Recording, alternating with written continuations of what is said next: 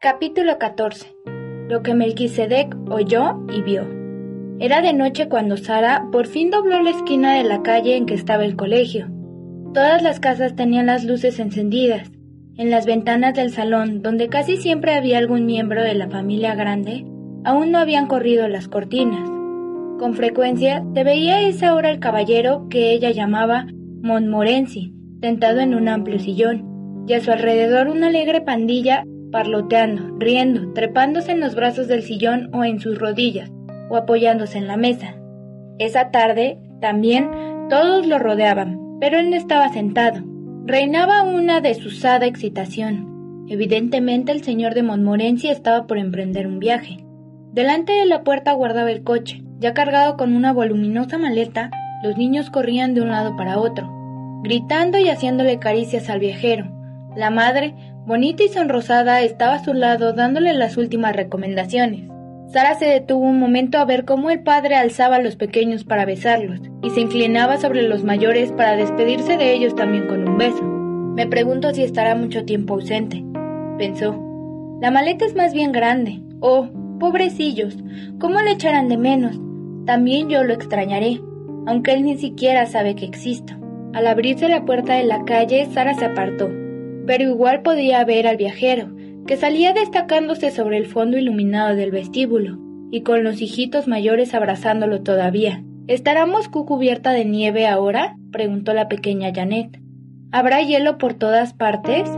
¿Viajarás en Troika, papá? gritó otro. ¿Verás al zar? Ya escribiré contándoles todo, respondió él riéndose. Y os enviaré retratos de Mujix y de mil cosas. Corred adentro, la noche está infernalmente húmeda. Más, preferiría quedarme con vosotros que ir a Moscú. Buenas noches, adiós hijos míos. Dios os bendiga. Y bajando a la carrera los peldaños se subió al coche. Si encuentras a la niñita, dale saludos nuestros, gritó Guy Clarence, saltando sin parar en la estera de la entrada.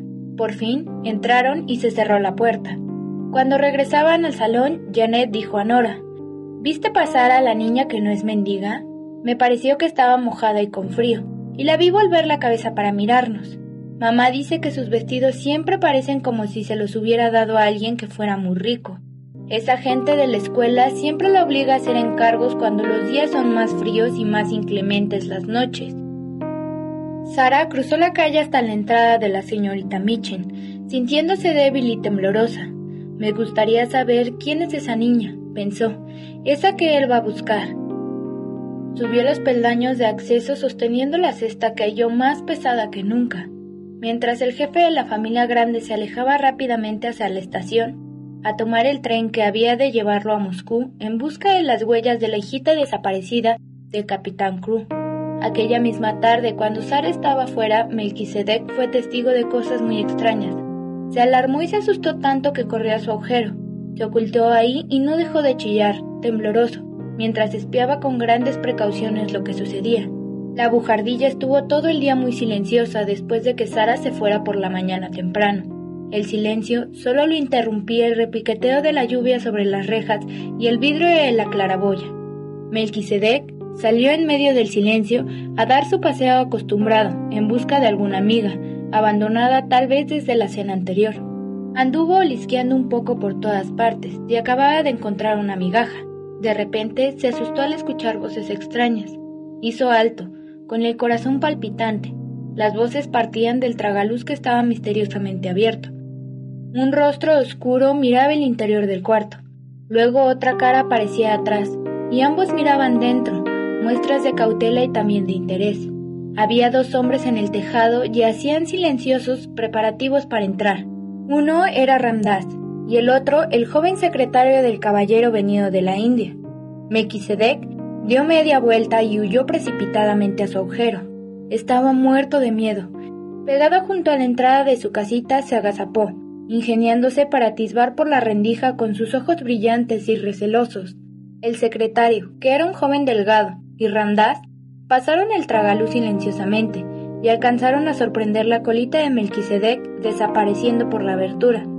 ¿Eso era una rata? preguntó el joven secretario con un murmullo.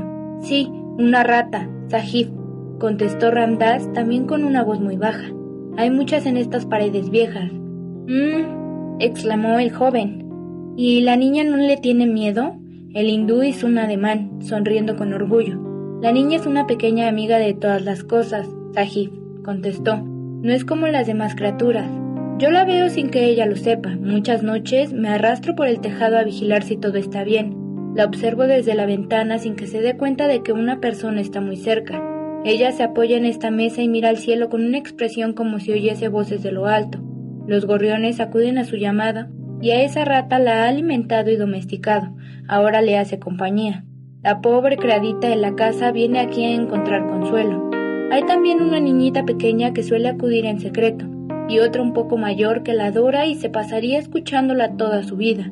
Eso es lo que he visto con mis propios ojos, cuando me acerco sobre el tejado. La dueña de la casa, que es una mala mujer, la trata como una esclava, pero lo soporta, estoica, como si por sus venas corriera sangre real. Parece que sabes bastante acerca de esa niña, observó el secretario. Conozco su vida, día a día, respondió Ramdas, no sin cierto orgullo. Sé cuándo sale y cuándo regresa. Estoy al corriente de sus aflicciones y de sus escasas alegrías, de su desamparo y del hambre que padece. Sé que se siente ahí solita hasta medianoche estudiando. Sé cuando sus amigas vienen ocultamente a visitarla y la hacen dichosa, como le ocurre a los niños, aún en medio de la pobreza, porque le brindan su compañía y pueden charlar y reír con ella, muy bajito. Y si enfermara, yo también lo sabría y vendría a cuidarla de ser posible. Está seguro de que nadie más que ella se acerca a este desván y que no regresará y nos sorprenderá. Se asustaría si nos encontrase aquí y echáramos a perder el plan del señor Carrisford. Ramdas cruzó el cuarto sin hacer ruido hasta la puerta y se apostó junto a ella. Nadie sube aquí más que la niña Sahib, dijo, y ha salido con la cesta, de modo que tardará horas en volver. Quedándome aquí podré escuchar los pasos si alguien se acerca, antes de que llegue el último tramo de la escalera. El secretario sacó del bolsillo interior de su levita un lápiz y una libreta. Pon atención entonces, dijo. Lenta y silenciosamente empezó a recorrer el misterioso cuartucho, tomando rápidas notas en su libreta, según examinaba los objetos. Primero fue hacia la estrecha cama, apretó el colchón con la mano y profirió una exclamación. Duro como una piedra, dijo. Esto habrá que cambiarlo algún día que ella esté fuera. Será menester hacer un viaje especial para traerlo. Esta noche no será posible. Levantando el cobertor examinó la única y raquítica almohada, una colcha gastada, una manta delgada, sábanas rotas y recocidas. ¡Qué cama para dormir en ella una criatura delicada! Y eso en una casa que se tilda de honorable, comentó el secretario. En esta chimenea no ha habido fuego desde hace mucho, agregó echando una mirada al hierro rumbroso. Nunca, desde que yo la he visto por primera vez, declaró Ramdas. La dueña de casa no es capaz de acordarse que, como ella, hay otros que sufren frío. El secretario seguía escribiendo rápidamente. Por fin levantó la vista y arrancó la hoja, la guardó en su bolsillo. Es una manera asaz extraordinaria de hacer las cosas, dijo. ¿De quién es la idea?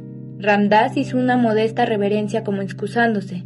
Es verdad que la ocurrencia fue mía en primer lugar, Sahib, contestó, aunque al principio no pasaba de parecer una broma. Le he tomado cariño a esa niña.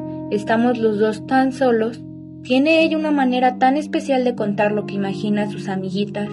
Una noche que me sentía triste, me recosté junto al tragaluz abierto y presté oído.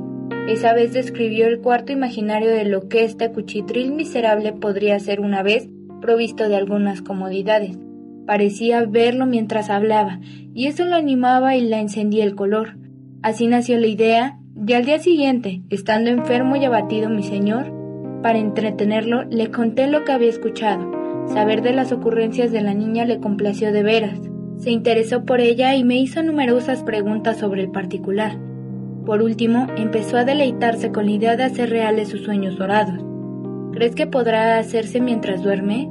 Supón que se despierte, sugirió el secretario. Ya era evidente que cualquier fuese el plan en cuestión, estaba tan empeñado en llevarlo adelante como el mismo señor Carrisford. Yo me muevo de un lado a otro como con pies de terciopelo, replicó Ramdas, y las criaturas tienen el sueño profundo, aun hallándose tristes. Infinidad de veces podría haber entrado en este cuartito por la noche. sin provocar la menor reacción en la niña. Si el mozo de cuerda me pasa los bultos por la ventana, no tendré ninguna dificultad en disponer las cosas sin que ella lo sospeche siquiera. Cuando se despierte pensará que un mago ha estado aquí. Ramdas sonrió como si su corazón se expandiera bajo la blanca túnica, y el secretario mostró idéntico regocijo al contestarle con otra sonrisa. Será como un cuento de las mil y una noches, comentó. Solo un oriental pudo planearlo. Las brumas de Londres no inspiran cosas así. Para gran alivio de Melquisedec, los hombres no se quedaron mucho tiempo. Estaba sobresaltado por sus movimientos y cuchicheos. El joven secretario parecía interesarse por todo. Escribió detalles acerca del piso desnudo, del bracerito, del taburete roto, de la vieja mesa y de la pared. Esta última la palpó con la mano, una y otra vez, sorprendiéndose gratamente al encontrar numerosos clavos que asomaban en varios lugares. De ahí se pueden colgar cosas, observó, Ramda sonrió misterioso. Ayer cuando ella salió, advirtió, yo entré trayendo conmigo unos pequeños clavos tan puntiagudos que entrar en la pared con una simple presión de dedos, sin necesidad de golpear con un martillo. Coloqué una cantidad de ellos en el reboque en lugares donde harán falta. Eso está listo. El secretario del caballero venido de la India echó una última mirada alrededor desde el centro del cuarto. Creo que bastan los detalles que tengo, dijo. Ahora podemos retirarnos. El Sahib Carrisford tiene un gran corazón. Es una verdadera lástima que no haya podido encontrar a la niña perdida. Si la encontrase, de seguro que recuperaría su salud, dijo Ramdas. Quiera su Dios, guiará a la niña hacia él. Sin más tardanza, los dos hombres salieron por el tragaluz tan sigilosos como habían entrado. Melquisedec se tranquilizó y a los pocos minutos, seguro de que ya no había riesgo, salió de su agujero con la esperanza de que hubiera caído algunas migajas de los bolsillos de aquellos hombres.